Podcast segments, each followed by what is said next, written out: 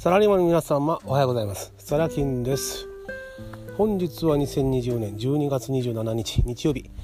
時刻は朝の8時50分です。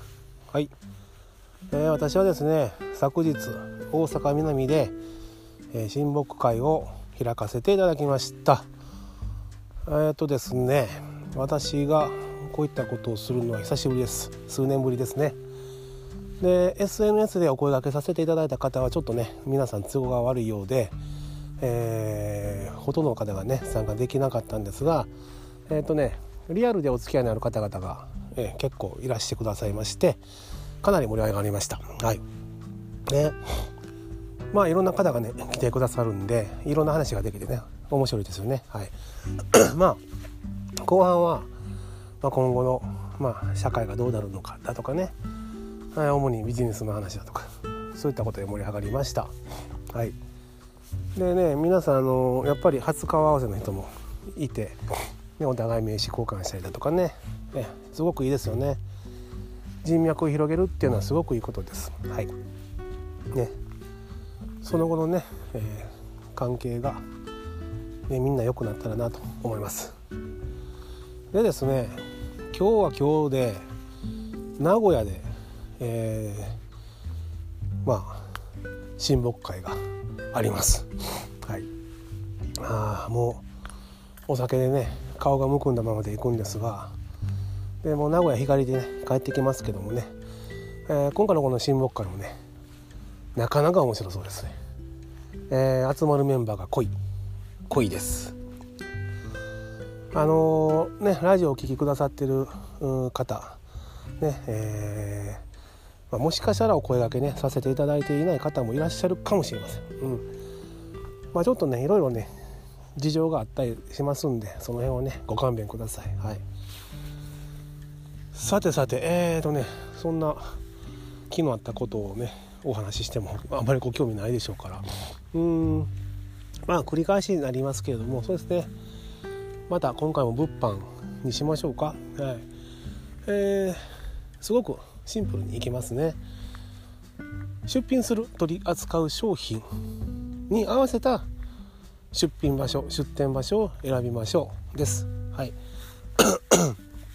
えー、例えばヤフオクですね、えー、やっぱりデータ上男性が多い。で年齢層にしてもね30代40代50代またはそれ以上の方ですね。うん。まあ私みたいなおっさんですわ。おっさん連中がヤフオクを利用することが多いです。うん。なのであの他のね方々が出してるね出品リストとか見てもね女性向けって少ないんですよね。はい。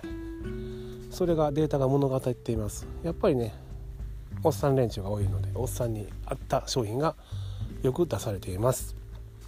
で まあ以前私話したかな私はあえてそこを逆に言って結構売り上げを伸ばしたというお話もしたかな。まあえー、女性向けのね商品を出している時もありました。うん、で今はちょっとねその商品が、えー、なかなか手に入らないということで、はい、男性向けにチェンジしました。うん、ホビー関係、まあ、おもちゃとかねあとそうですねホームセンターで売ってるようなものがよく売れるんじゃないかなと。私の感覚ではね、うん、例えばそうですね。えー、なんだろう、うん、電動ドリルだとかね。結構売れますね。まあその実際に手に取らなくても大体わかるものじゃないですか。使用目的はね。あのネジを打つこと、ね、あとは何だろう。こだわりのメーカー、まあ、これもね検索すればね出てきますし、うん、わざわざホームセンターに行ってね手間暇かけて買うよりももうヤフオクで買っちゃえっていう方が結構いらっしゃいますね。うん、まあそんなにこだわりのない商品とでも言いましょうか、まあ、プロの方だったらねそうじゃないかもしれませんけど、うん、そういったものも売れますね。うん、あとなんだろう。うんそんなとこかな。他にもいっぱいあるんですけどね、はい、簡単にね済ましておこうと思いますんでね。でヤフークそうでしょ。であとなんだ。うん9点。やっぱり9点はね女性が圧倒的に多いですね。はい。でとですね。やっぱりスキンケア関係だとか美容関係はよく売れますね。はい。うん。ですけれども私のね最近やってる感じでいくとうんとまあ例えばねあなたが会社されてて自社のねオリジナル製品があるだとか、えー、直接仕入れ海外とかが仕入れてね手に入りにくい入りにくいものだとか、えー、利益率のすごい高いものでないとちょっと9点3しんどいかなっていう気はしてます。私の感ですけどね感覚ですけどね。っていうのも、えー、9点さんね結構ねあの無在庫ツールを使ったライバルがすごく増えてきてましてね、ん、で、えー、どういうことかというと日本のアマゾンで売られてるものを9点で売ると、まあ、国内販売ですね。国内転売、えー、そういった方が多くなった。つまりは同じような商品。まあはっきり言いますが同じ商品がいろんな値段で出されてるわけです。となった時にやっぱり値段勝負に何もしますしあとは、えー、9点のそのショップの SEO ですねが大きく絡みます。パワーセラー優秀セラー一般セラー。ね。もちろんパワーセラーが優先的に表示されるという認識でいいです。その次に優秀セラー。まあ埋もれちゃうんですね出品しても。うん。なのでねあまり国内転売で9点3おすすめできないかなっていうのが今の私のね感想です。はい。あとヤフーショッピングこれもねまあこまあそうだな。あんまり一緒なんですね私。こちらもあのやっぱり SEO 関係しますしヤフーショッピングはね私はねあのちょっともう直接ね海外から仕入れたものとかをね販売する経路にしようかなと考えてます、うん、あとあそうだ。ブランド品ですね。海外で仕入れたブランド製品。えー、まあ長財布であったりだとかね。そういったものはこれはね圧倒的に倍馬が私はいいかなと思いますね。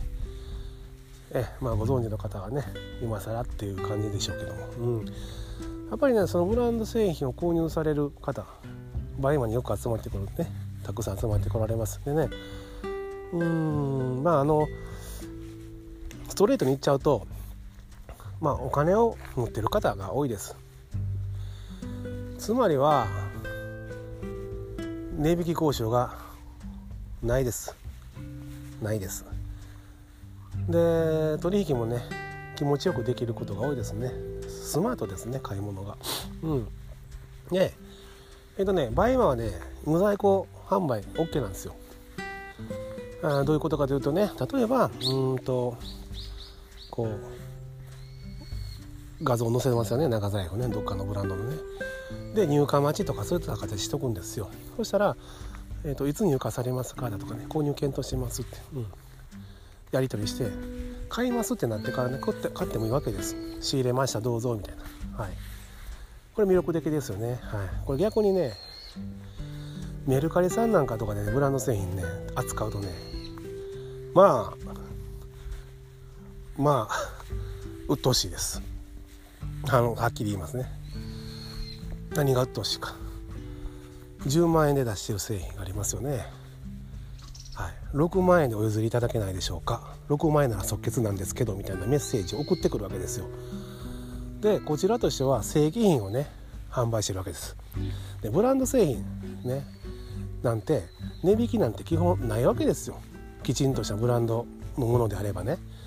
当然ですよね、うん、それを大幅な値引きでこれなら即決なんですけどみたいな。まあ気持ちは分かりますよ。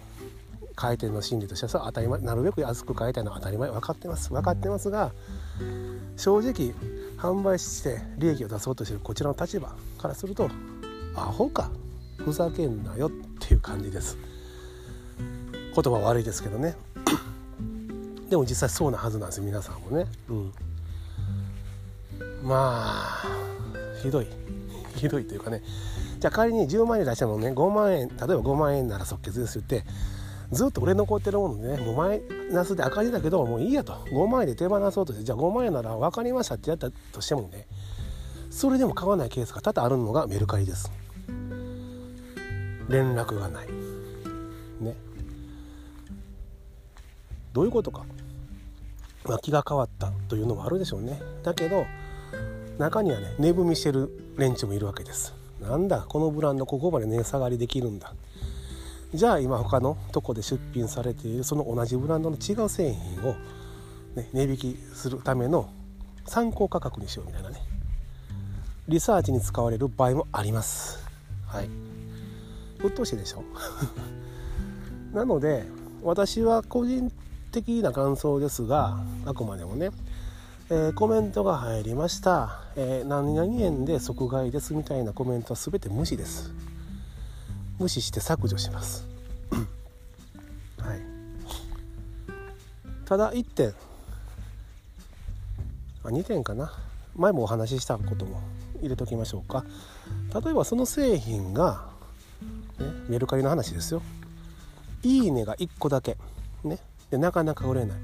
そこでコメントが入った場合いくらまでなら値引き可能ですか？みたいな、うん、そういう場合は対応します。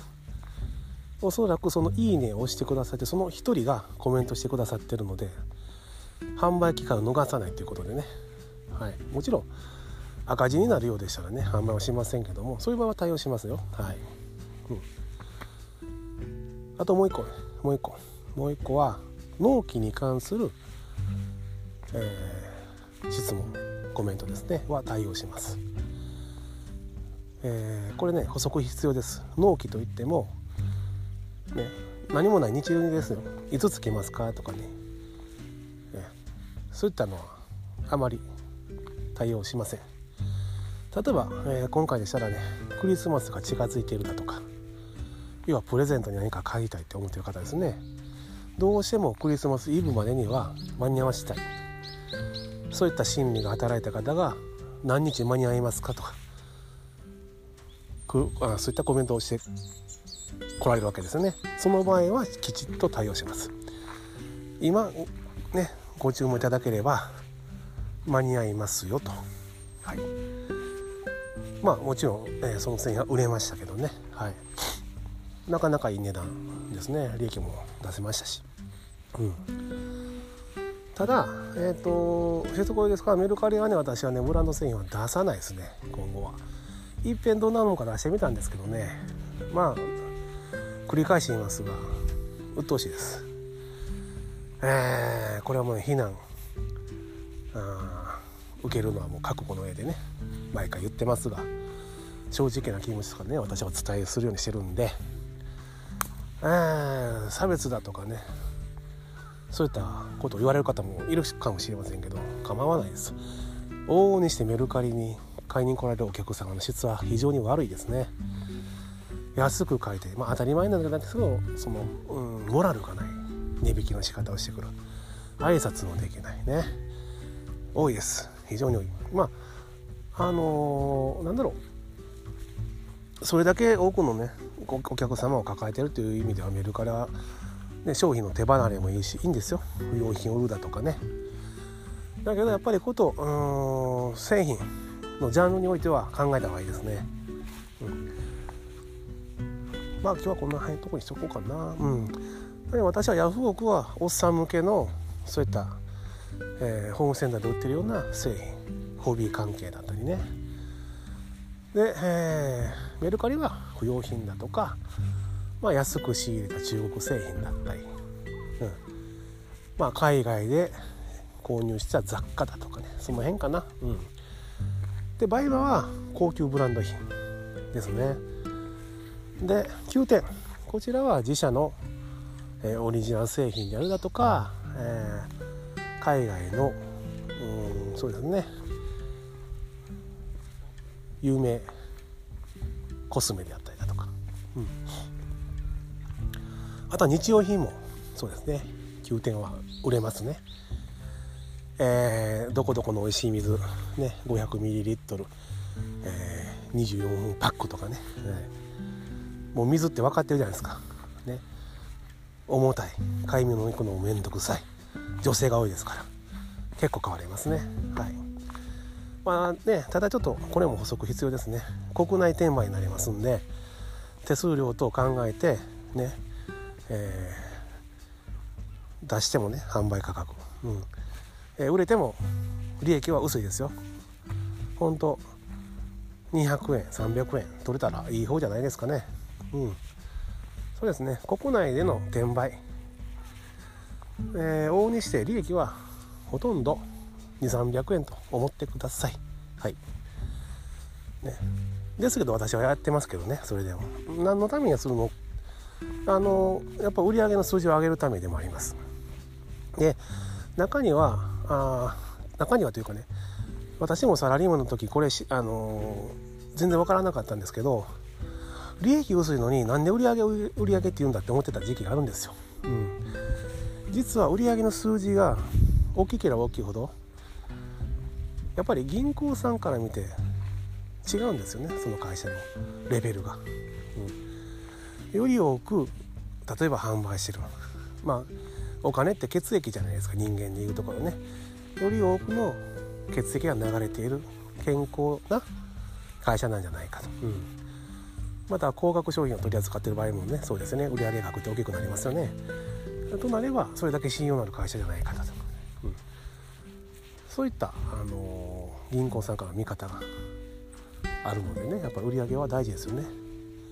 その売り上げをもとに、まあ、融資を引っ張るだとかね。いろいろ戦略はあるんですけどもまあそれはねなかなかちょっと難しい世界に入っていくのでサラ金ラジオではねあの控えますがはい。まあ今日お話ししたねこと。あすごく簡単でしょ？シンプルですね。なので皆さんも是非ね物販でやられた方がいいと思います。はい。なので今お伝えしたねプラットフォームどれか一つで構わないんで皆さんも是非ね物販始めてください。はいで始められてる方はね、えーと、スピードアップして数を増やして経験積んで、はい、どんどんどんどんあのやっていってほしいと思います。はい、あそれではね今日お昼頃にね名古屋に向けて出発しますんでこの辺にしときますね。はい、ではサラキンでした。バイバイ。